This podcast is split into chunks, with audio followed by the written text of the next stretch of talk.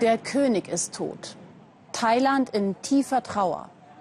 Sie weinen um ihren gottgleich verehrten Monarchen so sehr, dass viele Menschen sagen, sie hätten ihren geliebten Vater verloren. Tiefe Emotionen, liebe Zuschauer. Willkommen beim Weltspiegel. Wie sehr der Tod ihres Königs die Thailänder berührt, können wir wohl nicht richtig nachempfinden. König Bhumipol war über 70 Jahre die prägende Person im Land. Ganze Generationen haben nie einen anderen Herrscher kennengelernt. Schulkinder, die zum Vatertag einen Aufsatz schreiben mussten, hatten beispielsweise die Wahl über den eigenen Vater oder den König zu schreiben. Und ohne die Verdienste von Bhumipol schmälern zu wollen, darf man nicht vergessen, dass in Thailand ein rigides Gesetz zur Majestätsbeleidigung jegliche Kritik am Königshaus verbietet. Das bemerkte auch Philipp Abrisch bei den Antworten, als er bei seinem Stimmungsbild aus Bangkok die Menschen befragte.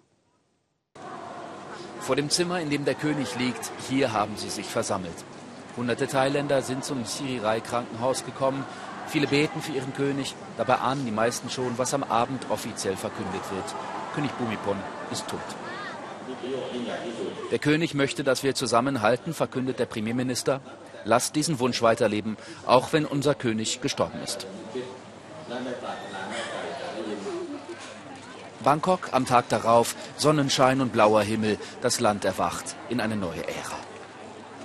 Die Menschen strömen zum Königspalast, zum letzten Geleit für ihren geliebten König. Bhumipol war 70 Jahre an der Macht, so lange wie kein anderer Monarch der Welt. Für seine Untertanen war der König eine fast heilige Figur, auch für Chirachaya und ihre Freundin. Ich liebe ihn so sehr für alles, was er getan hat. Er hat sich für das Land aufgeopfert. So jemanden finden wir kein zweites Mal. Hunderttausende stehen jetzt am Straßenrand und nehmen Abschied von ihrem Monarchen. Ein feierlicher Zug geht durch die Stadt.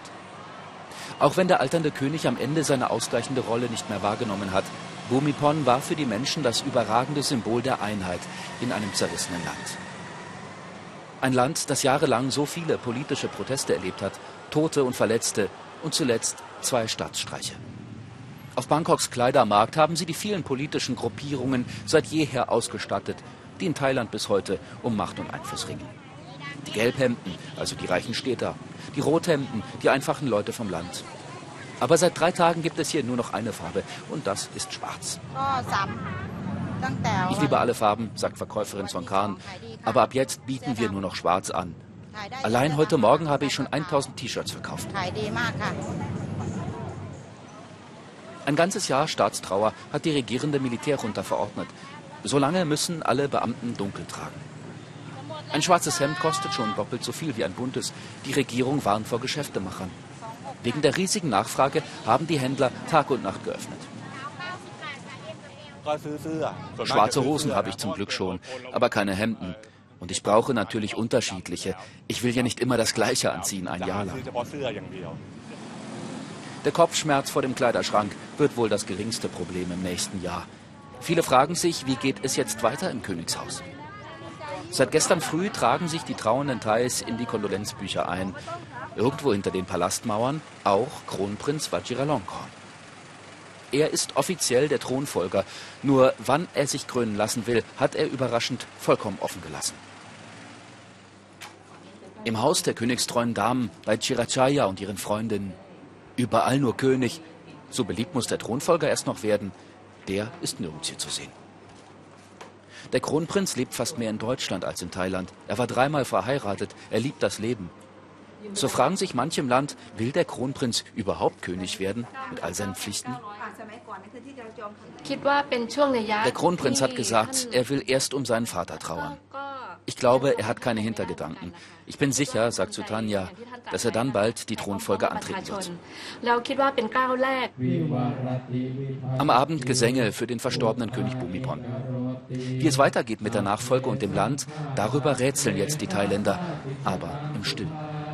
Alles andere könnte schnell als Majestätsbeleidigung gelten. Darauf steht Gefängnis. Ich wünsche mir für unser Land, dass wir da weitermachen, wo der König aufgehört hat. So werden wir jede Art von Unruhe überwinden. Das Königreich ohne König. Dabei braucht Thailand bei seinen vielen ungelösten Problemen dringend einen neuen Anker.